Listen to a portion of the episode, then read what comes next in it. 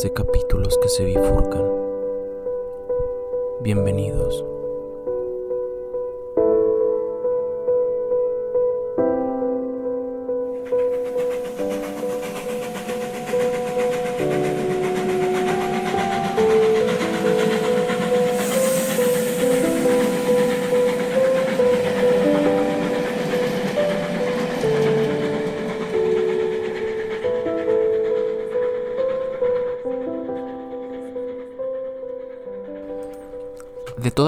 Aristóteles, dos son los libros especialmente interesantes para lo que llamo el gobierno de las emociones, las éticas y entre ellas, la más conocida y canónica, la ética Nicomaco, y la retórica. En las éticas se explica cómo se forma eso que los griegos llamaban etos y que traducimos por carácter. El carácter, según el filósofo de esta gira, se construye a través de la adquisición de una serie de virtudes, las cuales están ancladas tanto en la razón como en el sentimiento, y el fin de las cuales es que el ser humano desarrolle lo que Aristóteles llama su función propia, es decir, que haga lo que debe de hacer un ser humano del siglo IV a.C. para ser excelente. No olvidemos que virtud traduce arete, que significa excelencia. En la retórica, por su parte, se estudian las emociones y se explica cómo el buen orador conoce el arte de utilizarlas y provocarlas en el público para conseguir de él que haga lo que debe en el mejor de los casos, o que haga lo que el orador o al político le interesa, en el peor de ellos. Esta capacidad manipuladora de la retórica, para bien y para mal, es lo que explica a la mala prensa que en la antigüedad tuvo esa disciplina hoy prácticamente olvidada. La ética aristotélica no es una ética centrada exclusivamente en las acciones, buenas o malas, como ha tendido a hacerlo la ética posterior y especialmente la moderna. Actuar es solo un aspecto de la vida buena, ya que vivir bien supone sobre todo desarrollar un determinado carácter, una especial manera de ser. Una golondrina no hace verano, es el refrán al que acude el filósofo para explicar que no es una acción, ni siquiera la suma de unas cuantas acciones buenas, lo que convierte a una persona en justa o prudente, sino por el contrario, el haber forjado un carácter justo, prudente, generoso o temperante que lo llevará a responder sabia y correctamente a cualquiera de las situaciones que exijan tal respuesta. El carácter, ha escrito el filósofo comunitarista Amitya Etzioni, es el músculo psíquico que requiere la conducta moral, pues en efecto, el carácter nos dispone a actuar en un sentido o en otro. La persona iracunda reacciona con violencia y agresividad a lo que le incomoda. El valiente sabe enfrentarse con coraje al peligro. El carácter consistirá en el conjunto de cualidades que cada cual va interiorizando e incorporando a su ser a modo de una especie de segunda naturaleza. Aristóteles no puede pensar, como es lógico en su época, en la información genética y en la repercusión que pueda tener la conducta personal. Hoy hemos avanzado mucho en el conocimiento de los genes, pero aún así sabemos también que la conducta no está absolutamente predeterminada por ellos, que el carácter es educable y que las idiosincrasias individuales condicionan solo en parte lo que acabará siendo cada persona. Por eso todavía no son útiles las lecciones de Aristóteles sobre las virtudes, ya que ninguna de las virtudes éticas se produce en nosotros por naturaleza, puesto que ninguna cosa que exista por naturaleza se modifica por costumbre. Dicho con brevedad, la naturaleza no nos hace de entrada ni buenos ni malos. Seremos lo uno o lo otro según sean las costumbres que vayamos adquiriendo. El carácter nos dispone para la acción. Lo que buscamos, en último término, es ser felices, estar bien con nosotros mismos y con los demás, gozar del máximo bienestar. Estamos dispuestos a hacer lo que nos gusta y a evitar lo que nos disgusta. El problema es que el gusto y el disgusto no siempre coinciden con lo bueno y lo malo, o no siempre lo que se hace por gusto acabará conduciendo a ese bien último que es la felicidad, ni lo que se evita porque desagrada es realmente un impedimento para vivir mejor. Queremos ser felices, pero tenemos que aprender a hacerlo, básicamente porque vivimos en sociedad y es un disparate aspirar a ser felices en solitario sin tener en cuenta al resto de las personas con las que hay que convivir. La condición social política, dice el filósofo, del ser humano hace que la felicidad individual no pueda obtenerse al margen de la felicidad colectiva o que no pueda perseguirse la una sin pensar en la otra, razón por la que hará falta adecuar los deseos y las preferencias privadas a ciertas necesidades y aspiraciones públicas. Por eso hay que aprender a ser feliz y modelar el carácter de acuerdo con ese aprendizaje. Ello se consigue a través de la adquisición de virtudes. En el libro 2 de la Ética Nicomaco, Aristóteles expone su teoría de la virtud, qué es y cómo se adquiere.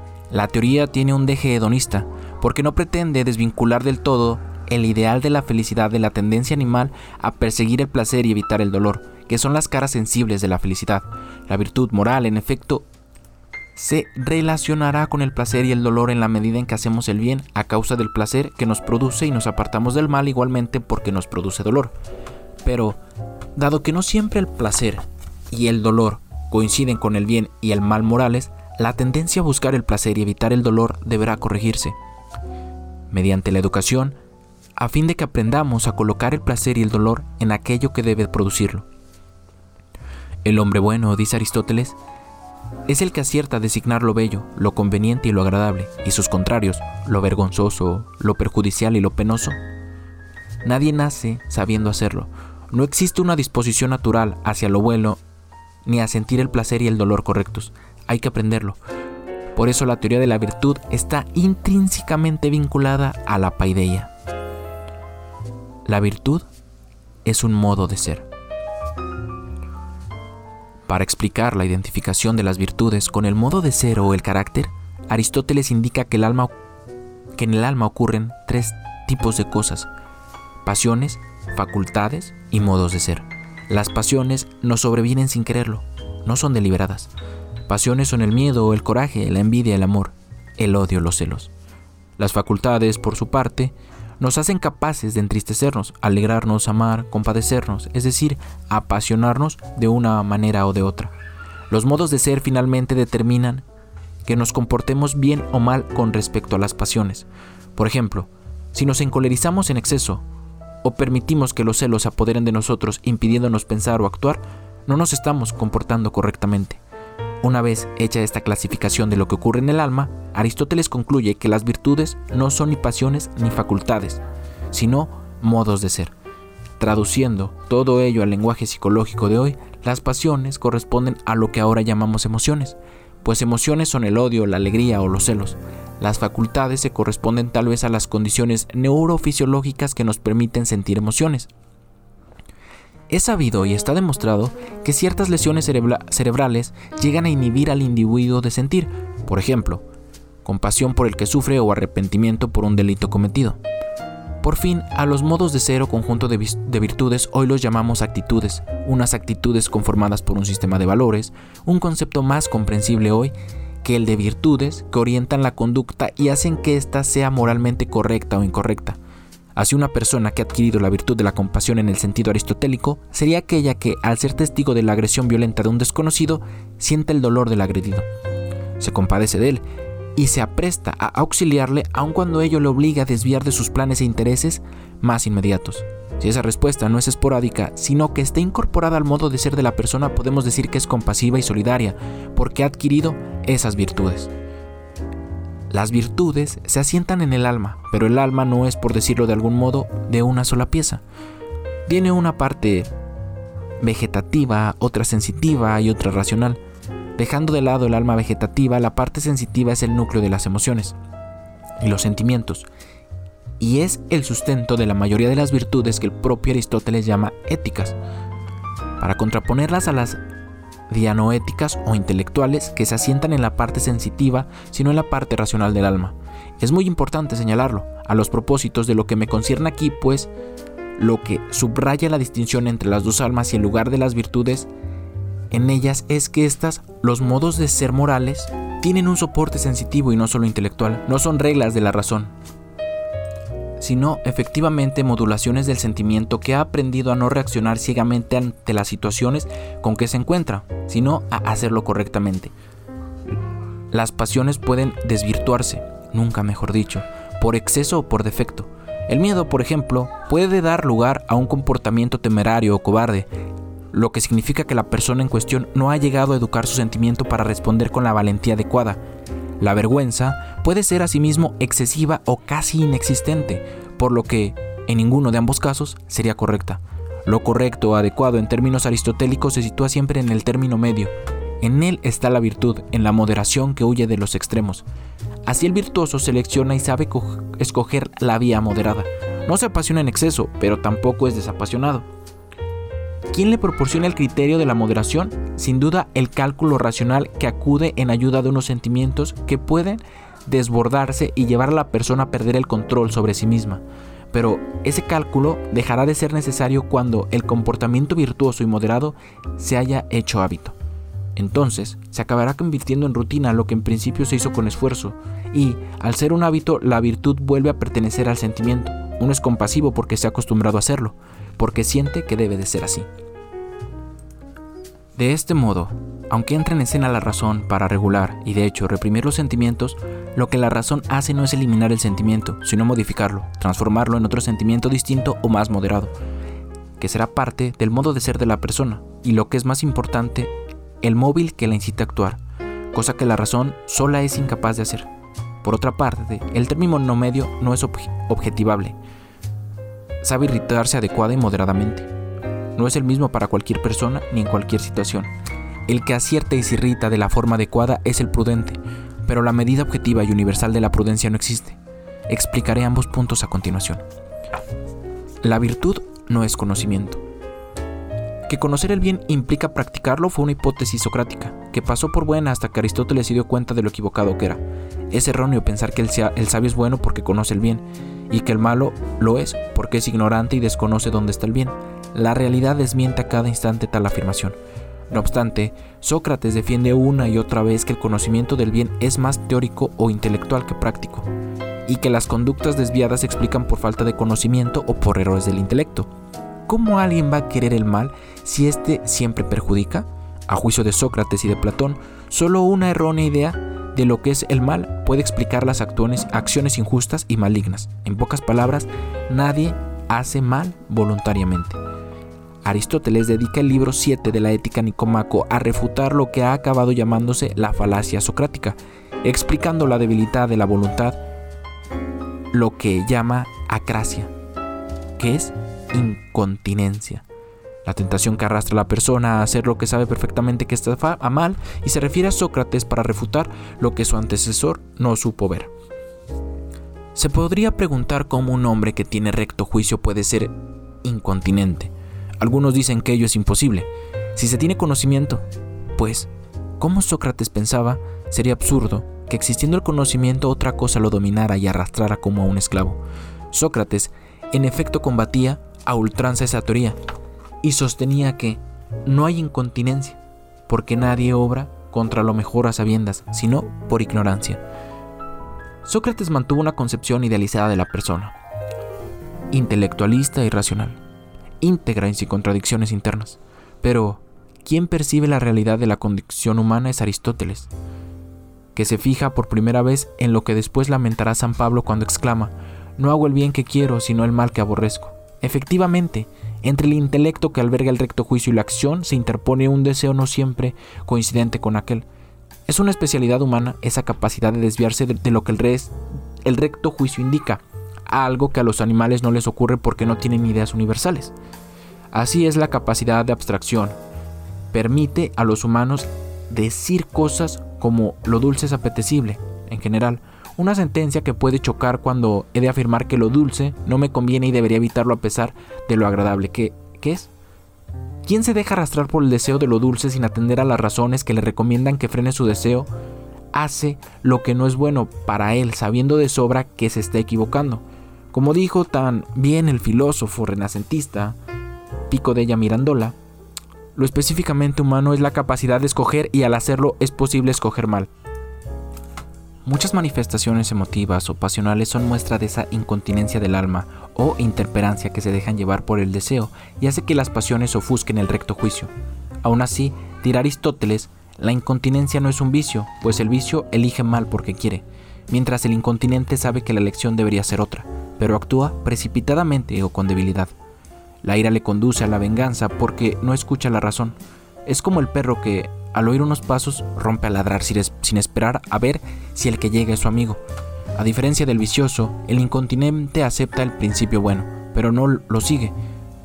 Se parece a una ciudad que decreta todo lo que se debe decretar y que tiene buenas leyes, pero no usa ninguna de ellas. Mientras que el malo o vicioso es semejante a una ciudad que hace uso de las leyes, pero de las malas. Esa prevalencia de los deseos que desvía la voluntad de actuar de acuerdo con el dictado de la razón es la mejor muestra de que la razón por sí misma no produce conductas buenas. Puede hacerlo, pero es difícil, dada la imbricación de sensitividad y racionalidad que posee el alma humana. Es preciso que el juicio recto actúe sobre la parte sensitiva y la moldee para que se acostumbre a desear lo bueno y no lo malo. El que padece acracia o incontinencia moral carece de principios, o de tenerlos, son puramente teóricos. No ha conseguido que los principios asienten en sus sentimientos y lo lleven a querer sistemáticamente lo conveniente y lo justo. A fin de cuentas, el error de la falacia socrática consiste en dar un poder excesivo al conocimiento del bien y del mal, como si éste viniera inculcado por aquel árbol de la ciencia que tentó a Adán y Eva. No basta conocer el bien. Este debe preocuparnos, interesarnos, emocionarnos, para que la voluntad lo quiera sin titubeos. Construir la ética sobre la base del conocimiento ha sido un error de la mayoría de las teorías de la moral porque, como decía Virginia Hale, deja sin respuesta la pregunta, aún sabiendo lo que debo hacer, ¿por qué debería hacerlo? Da por supuesto que el conocimiento motiva la acción, pero en cuanto reconocemos la capacidad de la voluntad para desafiar los dictados de la razón o los consejos del conocimiento, nos quedamos con el vacío entre el conocimiento y la acción, un vacío que no llenan las teorías, que ven a la ética como una rama del conocimiento objetivo. La prudencia como regla de las emociones. La medida de la virtud está en huir de los extremos y quedarse en el término medio. La pregunta es, ¿quién determina el término medio? Aristóteles no deja de planteársela, pero sabe que su respuesta será insatisfactoria porque no hay criterios objetivos para decidir el término medio. El término medio sencillamente lo muestra el ejemplo del hombre prudente. Lo dice en el libro 6 de la Ética Nicomaco, dedicado a las virtudes intelectuales. En cuanto a la prudencia, podemos llegar a comprender su naturaleza considerando a qué hombres llamamos prudentes, así de sencillo y de vago. Entenderemos mejor la inevitable vaguedad de tal explicación cuando analicemos qué es la prudencia. Decía hace un momento que Aristóteles clasifica las virtudes en dos clases, éticas y dianoéticas o intelectuales. Las primeras se asientan en el alma sensitiva y las segundas en el alma racional. Las virtudes intelectuales son solamente dos, la sabiduría y la prudencia. La sabiduría es la virtud teórica, contemplativa, la capacidad especulativa, en tanto que la prudencia consiste en ese cálculo necesario para descubrir el término medio. Así, aunque la prudencia es una virtud que produce la parte racional del alma, no obstante, en ella se expresa esa recta razón que modula los distintos sentimientos que dan lugar al resto de las virtudes radicadas en la parte sensitiva del alma. La magnanimidad, la mensedumbre, la sinceridad, la amabilidad, la magnificencia, la liberalidad, la valentía, son los nombres con los que Aristóteles se refiere a esas disposiciones del alma que convierten a la persona en un ser magnánimo, liberal, manso, sincero, valiente y en definitiva bueno. La persona que posee tal elenco de virtudes es porque es a su vez prudente, a saber, capaz de aplicar la justa medida de sus emociones o pasiones para no verse dominadas por ellas. Ahora bien, la medida objetiva no existe, ya que cada uno encuentra su propia medida de valentía, de templanza, de magnanimidad, de amabilidad o de generosidad. Esa subjetividad del carácter moral pone de relieve que tal carácter no puede ser un producto de la razón pura, como querrá que lo sea siglos después Kant, sino una manifestación de la manera de ser de cada persona. Sin duda, hay individuos más predispuestos a comportamientos valientes, generosos, incluso justos, hay personas más templadas que otras. Hoy podemos añadir que ciertos rasgos genéticos propician o frenan la adquisición de ciertas virtudes. Por ello, la justa medida no podrá ser la misma en cada caso ni para cada individuo. Del mismo modo que la justa medida de una dieta equilibrada depende del cuerpo y de las necesidades fisiológicas de cada uno. Para Aristóteles la moral es muy análoga a la medicina. No hay un tratamiento ni un remedio idéntico para todos los que padecen incluso la misma patología, ya que las idiosincrasias particulares obligan siempre a adaptar la regla general al caso particular. Con lo moral ocurre lo mismo. No hay fórmulas que permitan determinar a priori en qué consiste la bondad o la corrección moral. La virtud de la prudencia hace de la ética aristotélica una ética de situación, mucho antes de que Sartre se vanagloriara de entender así la ética. El realismo de todo su pensamiento le impide a Aristóteles fiarse solo de los principios generales y los conceptos abstractos. Estos toman carne en los comportamientos, y solo al verlos así representados, nos damos cuenta de que se corresponden con lo que el concepto abstracto anunciaba. Pericles fue un político prudente, virtuoso, supo hacer realidad la norma en muchas de sus actuaciones. La prudencia, en definitiva, no es sino un modo de ser racional, verdadero y práctico respecto de lo que es bueno y malo para el hombre, así de abstracto, porque a priori es imposible concretar más. Al poner la sabiduría y la prudencia juntas como virtudes intelectuales, Aristóteles pone de relieve la ambivalencia con que a su juicio hay que considerarlas. La sabiduría es ciencia e intelecto, de lo más honorable por naturaleza. Es la capacidad que más nos acerca a los dioses. Lo que ocurre es que para las cosas humanas es inútil. Los grandes sabios, como Tales o Anaxágoras, demostraron que desconocían su propia conveniencia porque eran sabios y no prudentes. La prudencia, por el contrario, se refiere a las cosas humanas y a lo que es objeto de deliberación. En efecto, decimos que la función del prudente consiste sobre todo en deliberar rectamente y nadie delibera sobre lo que no puede ser de otra manera, ni sobre lo que no tiene fin. Y esto es un bien práctico. En una palabra, la prudencia es práctica y se adquiere por la experiencia, no con teorías. Sabemos que las carnes ligeras son digestivas porque lo comprobamos al comerlas. Por eso es la prudencia, más que la sabiduría, lo que conviene al político. Además de situar el juicio moral en el contexto de la acción concreta, Aristóteles está diciendo que el prudente ha disciplinado sus sentimientos hasta adquirir una sensibilidad que le confiere tanto el atributo de la prudencia como el de todas las demás virtudes sobre las que la imprudencia actúa. El político prudente tiene una manera de ser que exhibe las virtudes que posee. Tiene un talante especial, como le gustaba llamar a Aranguren a esa manera de ser moral. Si es un talante, es que es constitutivo del carácter de la persona que ha conseguido la justa medida en la manifestación de sus emociones. Lo ha conseguido a partir de mucha práctica y mucha experiencia, adquiriendo hábitos y costumbres que son la base de la vida moral. ¿Cuál es, pues, la utilidad de la sabiduría y la prudencia. ¿La sabiduría tendrá la misma utilidad que la ciencia que nos da a conocer las cosas buenas y sanas? No seremos mejores ni estaremos más sanos por el mero hecho de conocerlas, sino porque nos hemos habituado a comportarnos bien y de un modo saludable.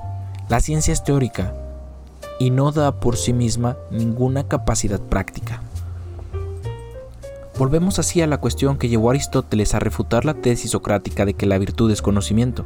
No, la virtud es un modo de ser, y la gran contradicción se da cuando nos damos cuenta de que, en un libro que versa sobre la ética como la ética Nicomaco, no dejamos de referirnos a una cuestión teórica, que es la virtud, cuando en realidad lo que importa es realizar la virtud, que la humanidad sea buena. Con dicha constatación, medio escéptica y desilusionada, acaba el último libro de la ética Nicomaco, lo que le lleva de la ética a la política de la consideración de las cosas buenas a la realización de las mismas. Ciertamente, los razonamientos solos son insuficientes. El razonamiento y la enseñanza no tienen quizás fuerza en todos los casos, sino que el alma del discípulo, como tierra que ha de nutrir la semilla, debe primero ser cultivada por los hábitos para deleitarse o odiar las cosas propiamente. Pues el que vive según sus pasiones no escuchará la razón que intente disuadirlo, ni la comprenderá. Y si él está así dispuesto, ¿cómo puede ser persuadido a cambiar? En general, la pasión parece ceder no al argumento, sino a la fuerza. Así el carácter debe estar de alguna manera predispuesto para la virtud, amando lo que es noble y temiendo aversión a lo vergonzoso. ¿Qué pueden añadir las actuales? Proclama sobre la inteligencia emocional las palabras de Aristóteles. La conducta moral es el producto de una sensibilidad, no de una serie de razonamientos, aunque estos poco o mucho han tenido que ver en la formación de la sensibilidad moral. La prudencia es la capacidad de deliberar en situaciones que permiten distintas respuestas. Es una capacidad que integra las facultades perceptivas, deliberativas, afectivas y prácticas para que puedan operar juntas. La pronesis es una guía para las respuestas emotivas a las situaciones particulares y como precisa Nancy Sherman, dirige también nuestra percepción hacia determinados aspectos éticos que deben ser destacados, de igual modo que la simpatía nos hace sensibles hacia algunas necesidades humanas. Un sentido de la indignación nos hace sensibles a los que sufren insultos o injurias injustificados, así como un sentido de la piedad o la compasión abre nuestros ojos a las apenas derivadas del infortunio repentino y cruel.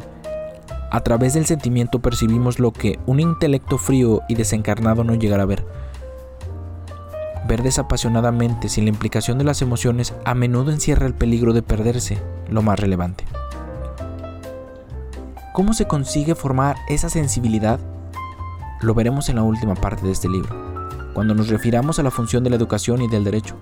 Por ahora, quedémonos con la idea de la insuficiencia de la razón para mover a actuar.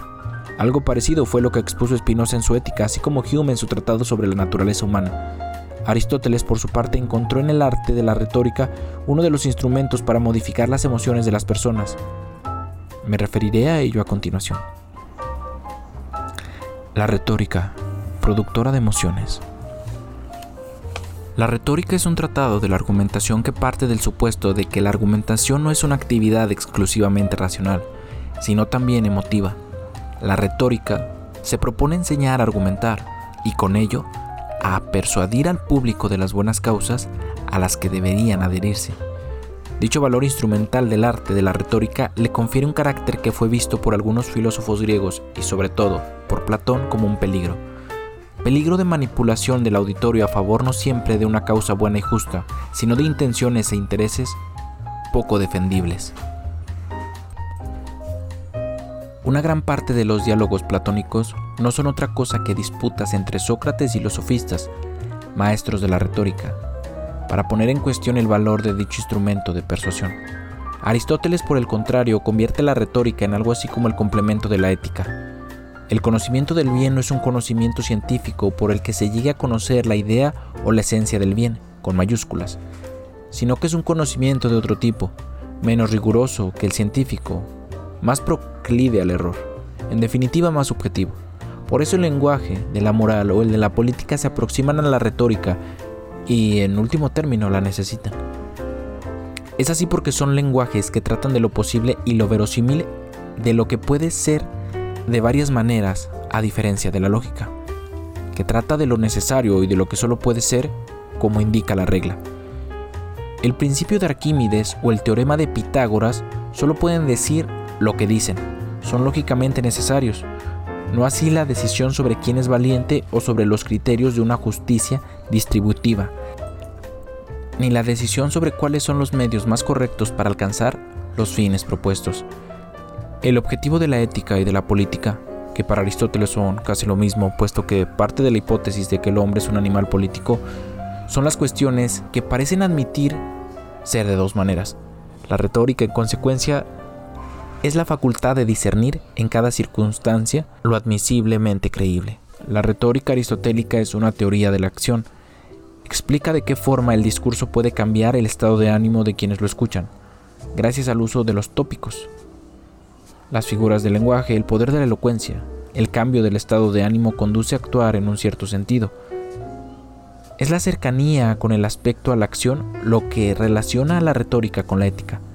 Con ello, Aristóteles subraya la importancia del sentimiento y las emociones e introduce los móviles de la conducta en el mismo sistema moral. Ser virtuoso ser buena persona no es una actividad estrictamente racional, teórica, derivada, como quería Platón, de la visión de lo que es bueno. Pues para que la apreciación de lo bueno mueva a la persona a actuar, en consecuencia es preciso inculcarle un estado de ánimo que lo haga estimar el bien.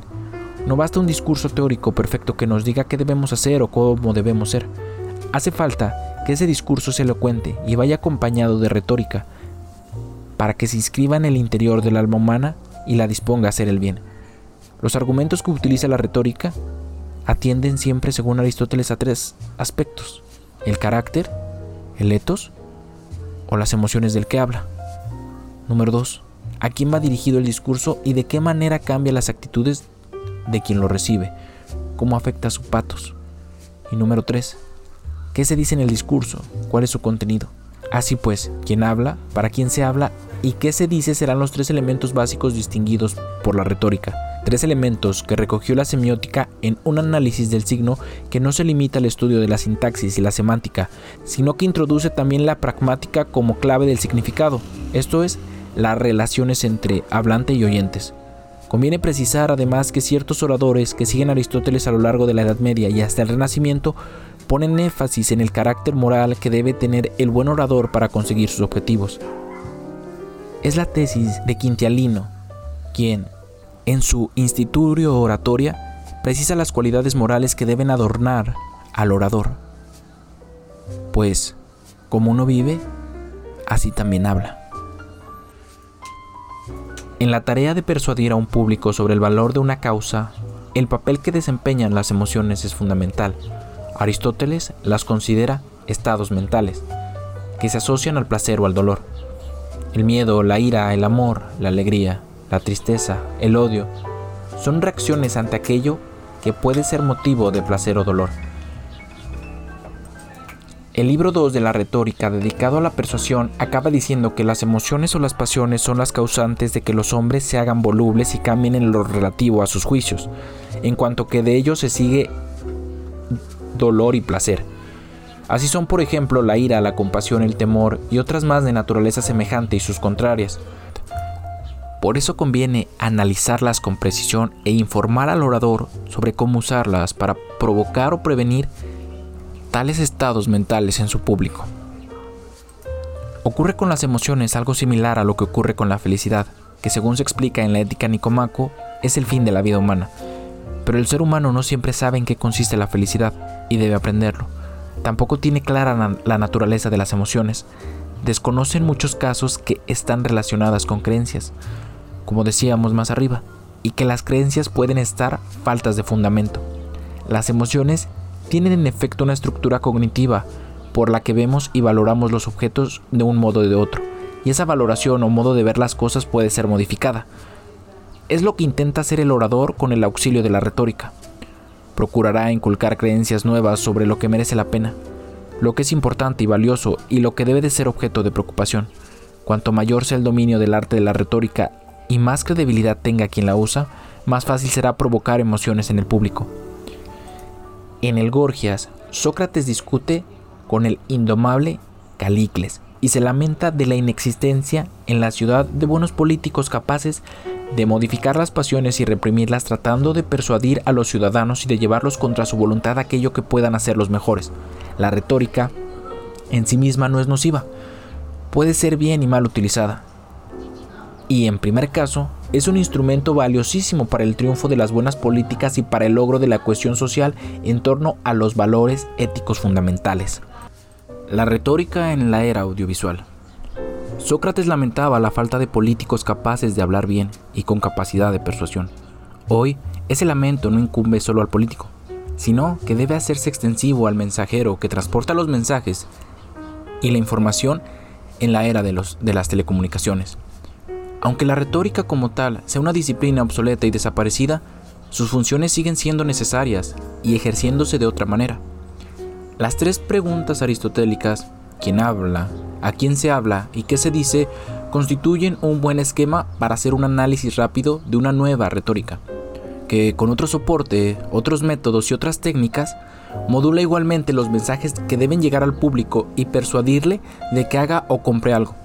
Intentaré una reflexión breve sobre cada una de las preguntas aristotélicas a la luz de esta nueva retórica. ¿Quién habla? Como dijo McLuhan, habla el medio. El medio es el masaje. Lo que atrae es por encima de todo el medio, la televisión, internet, teléfono, móvil, el iPad. Mucho más que los contenidos que los medios transportan. Pero el medio es la técnica, el hardware. Y quienes de hecho hablan suelen carecer de nombre propio, es decir, que el sujeto de los discursos que se transmiten a través de los nuevos medios, ese orador de quien Aristóteles juzgaba especialmente importante su etos, su carácter y su capacidad de mover las almas, hoy desaparecen tras el poder y la fuerza que poseen el medio mismo. Como ha dicho Javier Echeverría, el entorno etnológico condiciona los contenidos del discurso, los cuales deben ponerse irremisiblemente al servicio del medio. El mundo de la televisión es un mundo de imágenes en el que la necesidad del espectáculo lo domina todo. Porque, a su través, como dice Juan Luis Cebrián, no vemos lo que existe, sino las cosas existen para que las podamos ver. Llamar la atención sobre las cosas que deben merecer nuestra atención es algo que los nuevos medios están en condición de hacer siempre que la forma de contar se subordine a las exigencias de los medios. No es lo mismo dar una información a través del periódico que por la radio, por televisión o por internet. Cada medio determina un modo de informar específico, hasta el punto de que el no sometimiento a las reglas del medio hace fracasar el intento de informar. Una información televisada sin imágenes es imposible, por lo que si no hay imágenes del asunto en cuestión, hay que inventarlas, como bien explicado en múltiples ocasiones y aduciendo pruebas Ignacio Ramonet. Internet es un ámbito donde la buena escritura ni cabe ni tiene sentido. La información tiene que ser rápida, lo que hace que los criterios de su educación y veracidad sean dudosos y poco fiables. El mundo de los teléfonos móviles ha producido un nuevo lenguaje que los adolescentes han hecho suyo con entusiasmo y fervor. Tanto el emisor como el receptor deben adaptarse a los nuevos requerimientos, hasta el punto de que lo transmitido no sea mensaje, sino, como dijo McLuhan, un simple masaje relajante y atontecedor. ¿A quién se habla? Los nuevos medios son medios de comunicación de masas, hablan para la audiencia universal, para las masas. Los sofistas tenían muy claro que para seducir al público hay que decirle lo que quiere oír. Quienes desean seducir el alma de sus oyentes deben evitar reprender y aconsejar y en cambio han de decir lo que a su juicio es más agradable a la multitud, escribió Isócrates, criticando, por cierto, a los sofistas. En sintonía con tal consejo, Platón explica que Gorgias, en Atenas, no habló de la concordancia hacia los demás griegos, como por otra parte había hecho en su discurso olímpico, no lo hizo porque se dirigía a unos hombres que amaban el poder y no esperaban oír discursos demasiados conciliatorios. Para agradar al público hay que conocerlo, hay que saber a quién se habla. No es lo mismo un público universitario que el público que acude a un concierto de rock o el que se une a las protestas de una manifestación sindical. Aunque las personas que están en uno u otro ambiente pueden ser las mismas, uno no puede dirigirse a ellas en los mismos términos cuando las situaciones son distintas. El problema intrínseco a la comunicación de masas es cómo agradar y persuadir a todos los públicos. El público universal, a las masas, ¿Es posible encontrar recursos que sirvan para todos los oyentes? La pregunta se convierte en otra bastante distinta si tenemos en cuenta, por una parte, que los medios audiovisuales son caros y necesitan el soporte de los poderosos, y por la otra, que, dada su ambición generalista y de llegar a todos, son una golosina demasiado tentadora para los políticos. Así pues, complacer a todos es en primer término complacer al poder económico y al poder político. Luego habrá que tener en cuenta también a la audiencia en general, pero enseguida nos damos cuenta de que estamos ante tres factores imposibles de sumar. Para hacerlo, hay que reducirlos todos a un solo factor, el más importante, el del dinero. La audiencia abstracta, que es la audiencia universal, se hace concreta reduciéndola al común denominador del consumo.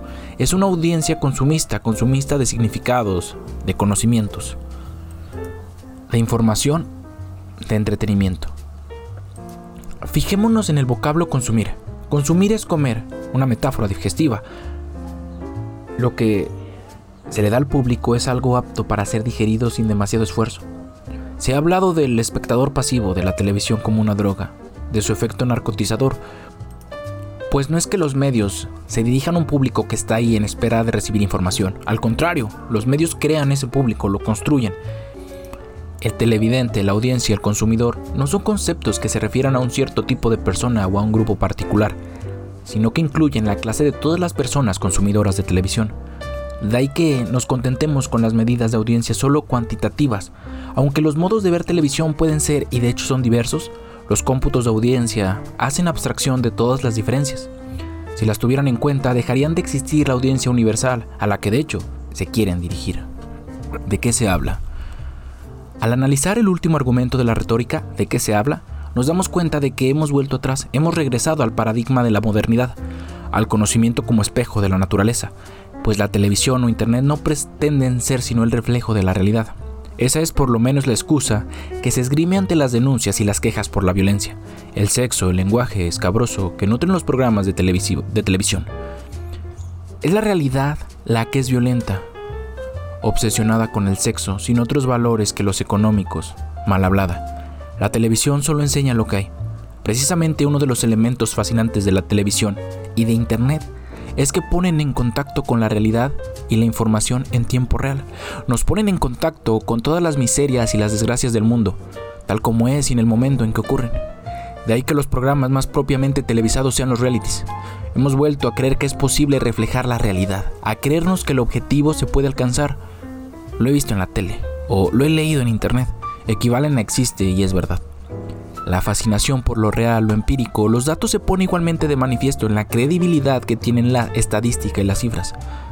Aparte de esa necesidad de verificación empírica, hay otros elementos que ciertos lenguajes necesitan para ser creíbles. Así, McCloskey se refiere las figuras retóricas de la economía, disciplina que tienen igualmente sus recursos y trucos para ejercer la fascinación querida sobre sus destinatarios.